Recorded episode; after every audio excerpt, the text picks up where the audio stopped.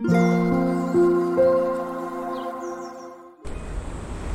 thank you for listening to Lemon and Daisy. 皆さんこんばんは。デザイナーのマックです、えー今日はいつかやってみたいことということでなん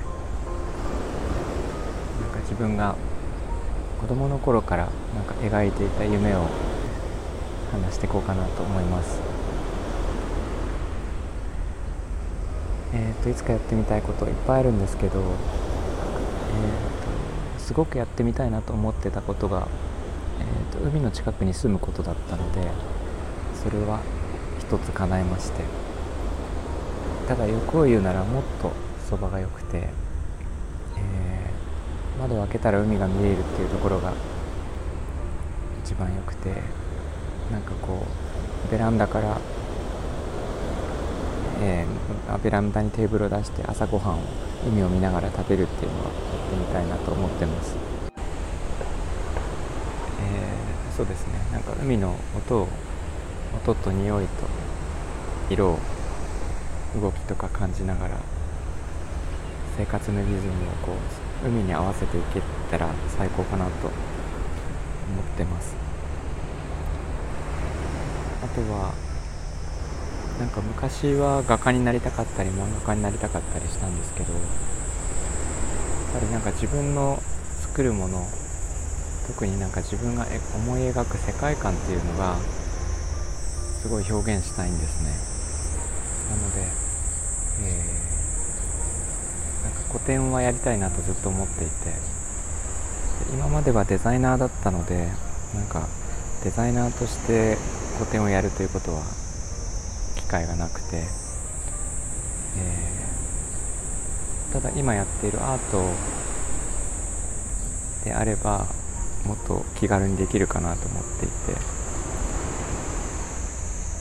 で自分が作るこう作品だけではなくて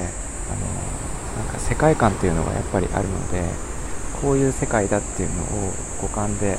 感じてもらえるような、小さくてもいいので個展はやりたいなとています。あとなんだろういろんな国に行ってみたいなとは思いますが私が行きたいのはスイス。あとは地中海沿岸のなんかレモンの木がたくさんなっている街がいいですね。なんか南の方のイタリアにあるんですけどそこに行ったりとかできれば車でその地中海沿岸をずっと旅してみたいなっていうなんかそんな夢がありますね。えー、なんか写真を撮ったり絵を描きながらねとかそこの食事を楽しんだりできたらなと思います。あとは子供の頃というか、えー大学生ぐらいまでは実はなんか歌手になりたいと思っていて 無謀なんですけどそれをちょっと、まあ歌手にはなれなかったとしてもコンサートっぽいものはやってみたいなと思ったりとかしていますが一番やりたいことが実はあってあの私は、えー海も好きなんですが空も大好きで、えーいつか空を飛んでみたいな自分の力で空を飛んでみたいなっていう思いがあってそうですねなんか風の谷のナウシカに出てくるあのメーベっていう一人乗りの飛行機があるんですけどあれをなんか自分でできないかって言って本格的に設計したことが以前ありました設計倒れだったんですけど。今ねなんか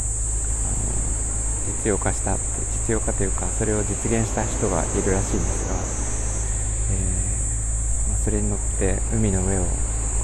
う飛んでみたいなと思っています。それは本当にいつかやりたいなと思ってます、まだまだいっぱいあるんですがまた別の機会にお話ししようかな。皆さんはどうですか？なんかこれをやってみたいという夢できれば教えてください、えー、今日も聞いていただいてありがとうございました。みんなが優しくありますように。